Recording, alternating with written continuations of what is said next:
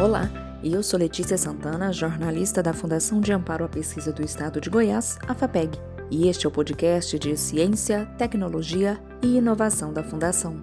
E eu sou Larissa Andrade, também jornalista da Fundação. Toda semana vamos trazer novas informações sobre o universo da pesquisa científica e da inovação no estado de Goiás. Hoje, para esse episódio número 14, vamos falar sobre um livro para crianças que foi resultado de um fomento da FAPEG, também sobre a participação da Fundação na Campus Party. Vem com a gente? Bom, então para começar, você já ouviu falar no Quilombo dos Palmares, Larissa? Claro, a gente até volta lá atrás na época das aulas de história da escola. Quilombo dos Palmares, Zumbi dos Palmares. Mas por que a pergunta? É que muita gente, quando ouve falar sobre os quilombos, pensa que é algo que ficou só lá no passado, né? E num passado de muita resistência, inclusive, né? Mas o que muita gente não sabe é que o Brasil ainda abriga muitas comunidades de quilombos que também têm suas histórias peculiares. Segundo o Instituto Brasileiro de Geografia e Estatística, o IBGE, calcula-se que o país possua quase 6 mil localidades quilombolas, que estão divididas em mais de 1.600 municípios brasileiros. Mas hoje eu quero falar aqui de um específico. Uma dessas comunidades quilombolas se localiza no município de Mineiros, no sudoeste de Goiás. Chama Comunidade Quilombola do Cedro. E esta comunidade guarda uma referência de determinação do seu fundador. É o Francisco Antônio de Moraes, mais conhecido como Chico Moleque. Diferente de outras histórias de formações de quilombo, Chico Moleque não era um fugitivo das fazendas. Ele trabalhou por vários anos aos finais de semana e aos feriados e com o dinheiro comprou a sua liberdade, a da esposa e a da primeira filha.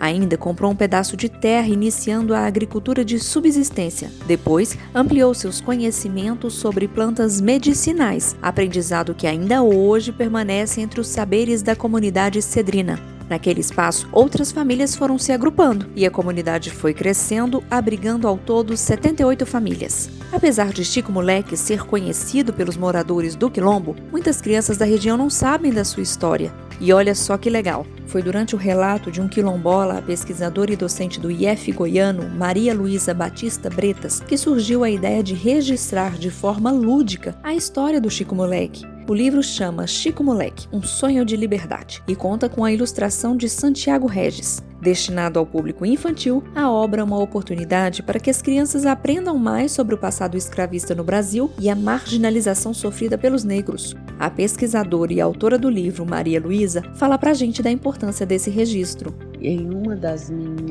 palestras, nos meus encontros com crianças nas escolas, uma criança virou para mim e disse: Olha, professora, é, foi muito interessante essa história porque o Chico Moleque soube dar a volta por cima. Então, talvez essa seja a grande lição do livro, que apesar de todas as adversidades, de todas as dificuldades, os destinos já traçados para os escravos brasileiros, o destino do Chico Moleque e do seu povo, da comunidade, foi completamente diferente. Então, essa é a grande lição que o Chico Moleque nos deixa, de um homem muito trabalhador, que soube dar a volta por cima, criar uma comunidade trabalhar para o seu povo, ajudá-los para que eles tivessem a liberdade tão almejada pelos seus ancestrais. A pesquisa contou com o fomento da FAPEG em parceria com a CAPES, por meio do edital DocFix de 2014. O livro Chico Moleque Um Sonho de Liberdade é resultado da pesquisa de dois anos de pós-doutorado da pesquisadora Maria Luísa, realizado no IF Goiano. Nossa, muito legal saber que temos esses registros. São histórias que merecem ser compartilhadas.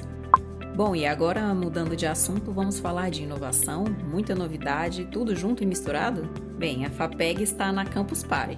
É isso mesmo. Para quem não conhece, esse evento acontece durante três dias e é uma verdadeira imersão em tecnologia e variados assuntos. Neste ano, a campus está acontecendo de forma híbrida, ou seja, são cinco palcos online e o palco Goiás diretamente do Shopping Passeio das Águas. Pela FAPEG, o gerente de inovação Edson Mânica participou no dia 23 falando sobre o Centelha 2, que será lançado em agosto. E no sábado, dia 24, foi a vez do gerente científico Eduardo Araújo falar sobre o edital Governo Consciência. É a FAPEG mostrando seus investimentos e excelentes resultados na área de inovação para um público variado e muito antenado.